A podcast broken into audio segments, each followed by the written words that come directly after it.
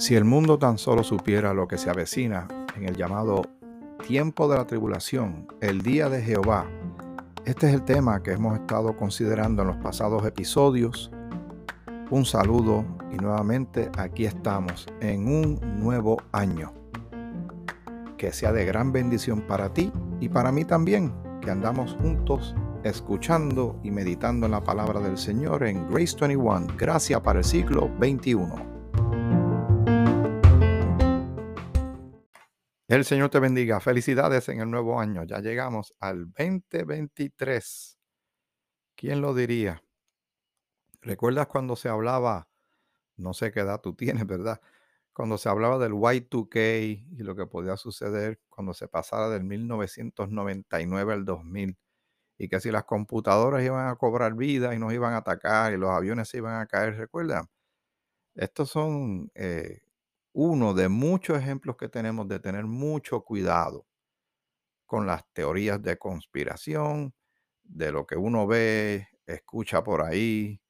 Ahora con tanta tecnología las cosas se presentan con muchos visuales y, y requiere de mucho discernimiento, una gran responsabilidad personal y dominio propio, como dice la palabra de Dios, para no ser seducido, atraído o arrastrado a cosas que hay que tener mucho cuidado. Nosotros nos centramos en algo que es firme, consistente, que se ha verificado su veracidad eh, y que hay mucha evidencia, y es la palabra de Dios, la Biblia. Lo que se ha cumplido hasta el momento, lo que se cumplió en el pasado y lo que falta por cumplirse, entonces uno puede darlo por cierto, que así van a ser las cosas, porque Dios no miente no hay sombra de variación en él, él no está en ánimo o desánimo, él no tiene los, eh, estas eh, dificultades, estos retos emocionales y limitaciones cognitivas que podemos tener como seres humanos de este lado de la tierra. Nosotros tenemos grandes limitaciones y el pecado afecta a todo. Eh, y por eso tenemos que poner nuestra confianza en, en alguien que no nos va a fallar, y es Dios. Y en lo que hemos estado meditando eh, en la escritura, en los pasados episodios, vemos lo serio de lo que viene de camino. Y billones de personas desconocen que esto va a suceder. Y por algo, por esto y por muchas razones más, uno predica salvación. Por eso es tan importante creer en Cristo como Señor y Salvador. No es un capricho de los cristianos o los llamados o religiosos o fundamentalistas que nos ponen tantos sobrenombres. Te estoy dando los nombres que yo puedo decir por aquí, por este micrófono. Pero nos dicen muchas cosas.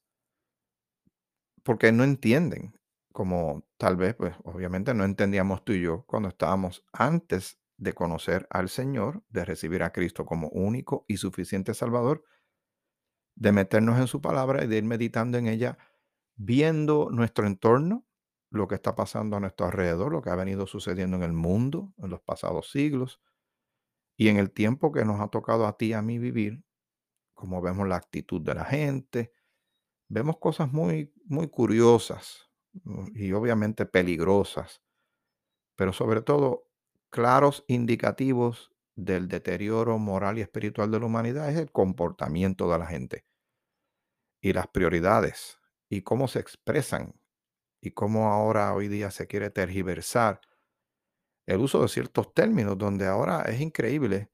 A mucha gente le cuesta trabajo si le preguntan, descríbeme qué es una mujer, no saben qué contestar por miedo a que los cancelen, o qué es un hombre. Y usan términos como personas que pueden dar a luz, cuando todo el mundo sabe que son las mujeres. Y cuando se habla de personas eh, ¿verdad? el término que se ha utilizado siempre es la pedofilia, el pedófilo, que es terrible eso. Pero ahora dicen adultos atraídos por menores y simplemente es un juego de palabras para ir justificando muchas cosas. Ir aplacando sus conciencias porque hasta las personas que hacen cosas terribles, hay algo en ellos que, que les está diciendo claramente y les grita que lo que están haciendo está mal, pero prefieren ignorarlo. Y Dios puso eso ahí para salvaguarda, para detener, para traer conciencia y que el ser humano busque lo bueno en vez de lo malo, pero está saliendo al revés, como lo estamos viendo en- a nuestro alrededor. Pero vamos a continuar y voy a, a seguir leyendo parte del, eh, de lo que queda del capítulo 21 de San Lucas, pero luego quiero que consideremos tú y yo y leamos y vayamos a eh, Apocalipsis, el capítulo 8, y después te digo por qué quiero ir particularmente a ese capítulo. Cuando estábamos leyendo eh, el capítulo 21 de San Lucas, que está correlacionado con el capítulo 24 de Mateo, vamos a leer eh, del versículo 29 para tener un, un poco de contexto. O más bien, vamos a hacer lo siguiente. Vamos a leer desde el 25 entonces y podemos ir un poquito más atrás también y disculpa que te lleve así. Pero es que es bien importante que tengamos el contexto para que veamos cuán grande es la salvación que se nos ofrece, cuán eh, misericordioso Dios que cuenta la historia antes que suceda para que la gente escoja de qué lado de la historia quiere estar. Que saben el peligro, o sea, se les anuncia el peligro, se les anuncia su condición pecaminosa y con todo eso prefieren ignorar y rechazar el don de Dios, el regalo de Dios que es salvación en Cristo Jesús su Hijo y el sacrificio que él hizo en favor de todos nosotros en la cruz. Dice Lucas, el capítulo 21, versículo 20 en adelante, seguimos leyendo. Pero cuando viereis a Jerusalén rodeada de ejércitos, sabed entonces que su destrucción ha llegado. Entonces los que estén en Judea, ahí está hablando, cuando dice entonces es el tiempo en que estas cosas están sucediendo. No la experimentaron los apóstoles, obviamente, ellos murieron hace dos mil años. Pero esto se va a cumplir, que nadie se llame a engaño. Esto va a cumplirse. Entonces los que estén en Judea huyan a los montes, y los que en medio de ella váyanse, y los que estén en los campos no entren a ella. Estos son directrices específicas para los judíos del tiempo de la tribulación, cuando todas estas cosas se desaten.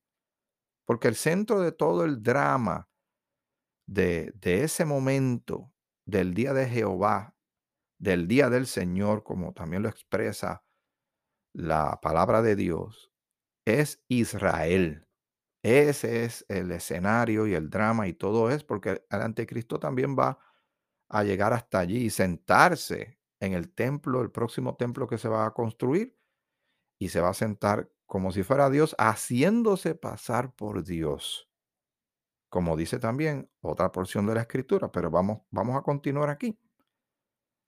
Porque estos son días de retribución para que se cumplan todas las cosas que están escritas Ahora hace una advertencia terrible, versículo 23, estamos en Lucas 21. Más hay de las que estén encintas y de las que críen en aquellos días porque habrá gran calamidad en la tierra e ira sobre este pueblo. Y caerán a filo de espada y serán llevados cautivos a todas las naciones y Jerusalén será hollada por los gentiles. Está hablando de lo mal que le va a ir a Israel en ese tiempo hasta que los tiempos de los gentiles se cumplan. Así que tienen un término. Entonces habrá señales en el sol, en la luna y en las estrellas, y en la tierra angustia de las gentes, confundidas a causa del bramido del mar y de las olas. Habrá gran confusión, la gente se va a llenar de temor. Si la humanidad se está llenando de temor ahora, en este momento, por lo que ven en la prensa y lo que están experimentando, y creen que este es el tiempo de la tribulación, están muy equivocados. Todavía la iglesia, cuerpo de Cristo, está aquí. Todavía el rapto no se ha dado. Todavía no han comenzado esos siete años de tribulación. Imagínense, si alguien considera que este tiempo es el peor de sus tiempos, imagínense, piensen, si supieran lo que dice la escritura que viene por ahí. Lo estamos leyendo tú y yo que habrán señales, obviamente, que se van a manifestar a nivel de cuerpos celestes, el sol, la luna y todo esto. Pero todavía eso no se está dando a este nivel. Todavía estamos aquí, la Iglesia Cuerpo de Cristo, llevando palabra como embajadores evangelistas. Dice el versículo 26, desfalleciendo los hombres por el temor y la expectación de las cosas que sobrevendrán en la tierra, porque las potencias de los cielos serán conmovidas. Lo que van a vivir, el mismo Jesús dijo que el, el hombre no ha visto ese tiempo, que no lo ha visto, ni lo verá en el sentido de que solamente la humanidad de la tierra puede soportar esto que viene una sola vez de terrible que es. Hoy día, uno de los aspectos que más está afectando a gran parte de la población humana en muchas sociedades, ya sean sociedades progresivas, eh, metrópolis, áreas de gran educación, hasta, hasta en aldeas, en lugares que hay indígenas, hay, hay un elemento que se llama el temor, que está haciéndole daño a muchísimas personas. Hay una gran preocupación por los índices de suicidio que se han disparado en muchas sociedades, donde no se escapan ni los jóvenes porque han llegado a un punto de tanto miedo y de desesperanza porque no creen que hay futuro, por lo que ven y por lo que viven y por lo que sienten que ahí hay un gran peligro. Las emociones nunca deben ser la guía de nuestra vida ni nuestra toma de decisiones. Porque nuestras emociones varían. Te habrás dado cuenta que hay días que tú estás con mucho entusiasmo y otros días que por razones que tú ni siquiera sabes estás como down, blue, ¿verdad? Apagado, apagada. Porque somos eh, unos eh, instrumentos descalibrados no precisos. Así que tengamos cuidado que sean las emociones quienes dictaminen nuestros pasos. Cuando, usamos mucho el lenguaje de hoy me siento bien, hoy me siento mal. Cuando le preguntamos a alguien cómo te sientes, todo el tiempo es de algo sensorial. Cuando nosotros tenemos que tener convicción y certeza de las cosas, más allá de las circunstancias y más allá de las emociones porque somos criaturas emocionales. Seguro reímos, lloramos, nos preocupamos, nos entusiasmamos, nos llenamos de miedo, nos deprimimos, nos, estamos a veces llenos de entusiasmo, con muchas ganas de hacer muchas cosas. Pero eso varía, ¿verdad? ¿Que te has dado cuenta? Espero que sí, porque así somos. Pero hay que tener confianza, eh, certeza y poner nuestra vida entera en las manos de Dios que ya nos está contando antes que sucedan las cosas la historia, el desenlace de las cosas, para que por amor las personas sean advertidas y tomen una decisión definitiva que obviamente va a determinar su futuro, su presente y su futuro delante de un Dios que es santo, que es de gracia y de misericordia, pero también que es juez y que va a derramar su ira sobre la faz de la tierra. Estamos leyendo estas cosas. El versículo 27 de Lucas 21. Entonces verán al Hijo del Hombre que vendrá en una nube con poder y gran gloria. Esta es la segunda venida del Señor, no es el rapto. Ya hace rato nosotros estamos con el Señor. Cuando estas cosas comiencen a suceder, o sea, cuando ellos vean que todo eso es muy obvio que está sucediendo, que no es cambio climático, que no es la madre naturaleza, sino que es la ira y el juicio de Dios, aquellos que estén entendidos de lo que está pasando, la gran mayoría de la humanidad, millones ya habrán muerto y otros estarán con sus corazones sumamente endurecidos y también llenos de temor, buscando a ver por qué las cosas están pasando y no les hacen sentido. Pero muchos van a darse cuenta de lo que está sucediendo, porque va a haber gente que va a creer en este tiempo. Verán al Hijo del Hombre que vendrá en una nube con poder y gran gloria. Ese término Hijo del Hombre se adjudica a Jesús también. Cuando estas cosas comiencen a suceder, erguíos, o sea, pónganse derechitos. No estar cabizbajos con los lomos doblados, sino llénense de entusiasmo y levantad vuestra cabeza porque vuestra redención está cerca. O sea, ya llega el momento del regreso de aquel que ya había venido una vez y lo crucificaron, pero que la nación de Israel sigue diciendo a nivel nacional, hasta este momento que tú y yo estamos teniendo este tiempo juntos, que el Mesías no ha venido. que aquel Jesús que nosotros predicamos, ese no era el Mesías, que el Mesías aún no ha llegado, pero ellos se van a dar cuenta que era Él, sobre todo cuando le vean las heridas en las manos y en los pies. También les dijo una parábola. Mirad la higuera y todos los árboles. Cuando ya brotan, viéndolo, sabéis que vosotros mismos, por vosotros mismos, perdón, que el verano está ya cerca. O sea, lo que está diciendo, vean las, las señales, los indicativos. Noten estas cosas, le van a servir de guía, de punto de referencia. Así también vosotros, cuando veáis que suceden estas cosas, sabed que está cerca el reino de Dios, el establecimiento del reino milenial de Cristo sobre la faz de la tierra. De cierto os digo que no pasará esta generación hasta que todo esto acontezca. El cielo y la tierra pasarán, pero mis palabras no pasarán. Porque el cielo y la tierra, si leemos, que hemos, lo hemos considerado también en el pasado, podemos ir nuevamente allá, a ver si puedo buscarlo ahora rapidito, para tener aún más contexto del tema que estamos tú y yo eh, meditando en él. Y vamos a eh, Déjame ver si es primera de Pedro. es una de las cartas de Pedro. Eh, si no es en primera de Pedro, buscamos en segunda de Pedro, porque por algún lado está. Vamos a segunda de Pedro. Yo. Ajá. En segunda de Pedro, el capítulo 3, todo esto está vinculado, tiene que ver con el mismo tema, pero va arrojando más luz, más destellos, Dios va arrojando más información para que la gente entienda estas cosas. El versículo 1 del capítulo 3 de Segunda de Pedro. Amados, esta es la segunda carta que os escribo. Él se está dirigiendo a conciudadanos judíos, gentiles, eh, más bien judíos, israelitas, y esto está enfocado para ese tiempo futuro. Él está recibiendo esta revelación y la está compartiendo en esta carta. Y en ambas despierto con exhortación vuestro limpio entendimiento, para que tengáis memoria de las palabras que antes han sido dichas por los santos profetas y del mandamiento del Señor y Salvador dado por vuestros apóstoles, sabiendo primero esto, que en los postreros días vendrán burladores, andando según sus propias concupiscencias, y diciendo, ¿dónde está la promesa de su advenimiento? Porque desde el día en que los padres durmieron, todas las cosas permanecen así como desde el principio de la creación. Así que estos judíos dudosos, no creyentes, están diciendo, ¿y cuándo van a pasar las cosas si venimos hablando de desde los tiempos de nuestros padres?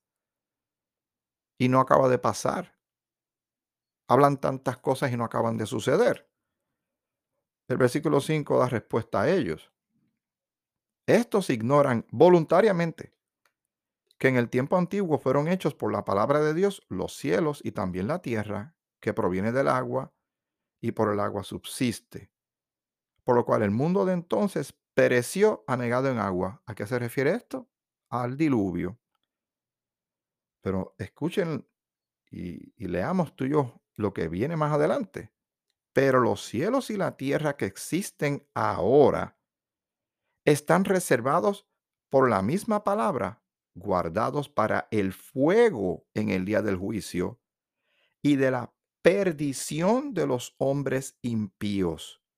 Mas, oh amados, no ignoréis esto, que para con el Señor un día es como mil años y mil años como un día. Para aquellos que dicen, ese no viene nada, está tardando mucho, usted lleva la misma cantaleta tanto tiempo y no acaba de suceder nada, si tan solo supieran hoy mismo correrían a los brazos del Señor Jesucristo. El Señor no retarda su promesa, según algunos la tienen por tardanza, sino que es paciente para con todos, no queriendo que ninguno perezca. Recuerden lo que dice la Escritura en las cartas de Timoteo, que Dios quiere que todos los hombres sean salvos y vengan al conocimiento de la verdad no queriendo que ninguno perezca, sino que todos procedan al arrepentimiento. Pero el día del Señor, que hemos utilizado ese término, te lo he dicho muchas veces, ¿verdad? Aquí tienes, la Biblia está. Porque el día del Señor vendrá como ladrón en la noche, o sea, el elemento sorpresa, en el cual los cielos pasarán con gran estruendo y los elementos ardiendo serán deshechos. Así que no, no va a haber otro diluvio como el Señor prometió. Ahora viene fuego. Y la tierra y las obras que hay en ellas serán quemadas. Léelo. Esto no es teología, no es algo que nos inventamos. Esto viene del corazón de Dios como advertencia para la humanidad. Puesto que todas estas cosas han de ser deshechas, ¿cómo no debéis vosotros andar en santa y piadosa manera de vivir?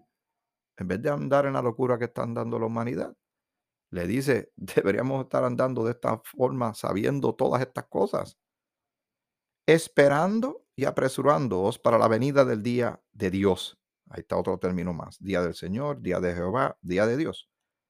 En el cual los cielos encendiéndose serán deshechos y los elementos siendo quemados se fundirán.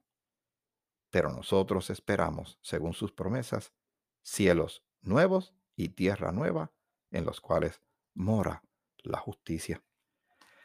Estábamos leyendo en Lucas el capítulo 21 y creo que voy a tener que dejar otras cosas para más adelante. Voy a tratar de acelerar solo un, un poquito, porque no quiero que vayamos demasiado rápido, sino que meditemos bien en estas cosas. Dice el versículo 33, el cielo y la tierra pasarán, pero mis palabras no pasarán. Así de importante eh, es la escritura que tú y yo estamos considerando. La palabra de Dios. Porque como un lazo vendrá sobre todos los que habitan, o más bien, vamos al versículo 34 que salté sin querer. Mirad también por vosotros mismos, que vuestros corazones no se carguen de glotonería y embriaguez y de los afanes de esta vida. ¿Te suena familiar eso? La glotonería de comer descontroladamente, la embriaguez de estar emborrachándose. ¿Y qué sucede con una persona borracha? Y de los afanes de esta vida que tanta gente se preocupa por hoy y a la hora y de las cosas del mundo y piensa muy poco en lo de Dios. Y venga de repente sobre vosotros aquel día, ves como ladrón en la noche, el elemento sorpresa en una guerra. Quien tiene a su favor el elemento sorpresa va a prevalecer y Dios tiene el elemento sorpresa a su favor. Velad, pues, en todo tiempo, orando que seáis tenidos por dignos de escapar de todas estas cosas que vendrán y de estar en pie delante del Hijo del Hombre. Y enseñaba de día en el templo y de noche. Saliendo, se estaba, se estaba en el monte que se llama de los olivos, y todo el pueblo venía a él por la mañana para oírle en el templo. Y él decía estas cosas, ¿cuántos estarían escuchando? ¿Cuántos estarían llevando a su corazón estas palabras tan importantes para ellos? Dije que iba a mencionar algo del capítulo 8, que recientemente eh, pude eh, escuchar de una reflexión que hizo un ministerio, eso está en, YouTube. Ya cuando leamos el capítulo 8, yo estoy ahora, ya lo tengo aquí, capítulo 8 de Apocalipsis, ya habrán sucedido cosas y calamidades terribles del día de Jehová, del tiempo de juicio de la ira de Dios. Ya habrán muerto millones, posiblemente. Y la situación no va mejorando ni calmándose, va subiendo de tono. Vamos al capítulo 8. Habría que tener más contexto si leemos desde más atrás, pero creo que para muestra con un botón basta porque el tiempo es de gran valor. El tiempo es bien importante y la gente, muchas millones la están desperdiciando y no están reconciliados con Dios. Cuando abrió el séptimo sello, se hizo silencio en el cielo como por media hora. El cielo es un lugar de gran actividad, donde hay unos ancianos y unos ángeles adorando al Señor día y noche. Y de momento todo se paraliza. Silencio de media hora. Media hora de silencio del cielo, simplemente preparando para lo que viene después. Y vi a los siete ángeles que estaban en pie ante Dios y se les dieron siete trompetas. Otro ángel vino entonces y se paró ante el altar con un incenciario de oro y se le dio mucho incienso para añadir a las oraciones de todos los santos sobre el altar de oro que estaba delante del trono. Y de la mano del ángel subió a la presencia de Dios el humo del incienso de las oraciones de los santos, de aquellos que están orando y los que estén orando en la tierra por todo lo que está sucediendo. Y el ángel tomó el incenciario y lo llevó o lo llenó del fuego del altar y lo arrojó a la tierra. Y hubo truenos y voces y relámpagos y un terremoto. Añade todo lo que acabamos de leer a lo que hemos leído en Mateo 24, que nos falta de leer mucho, y lo que hemos leído en Lucas 21.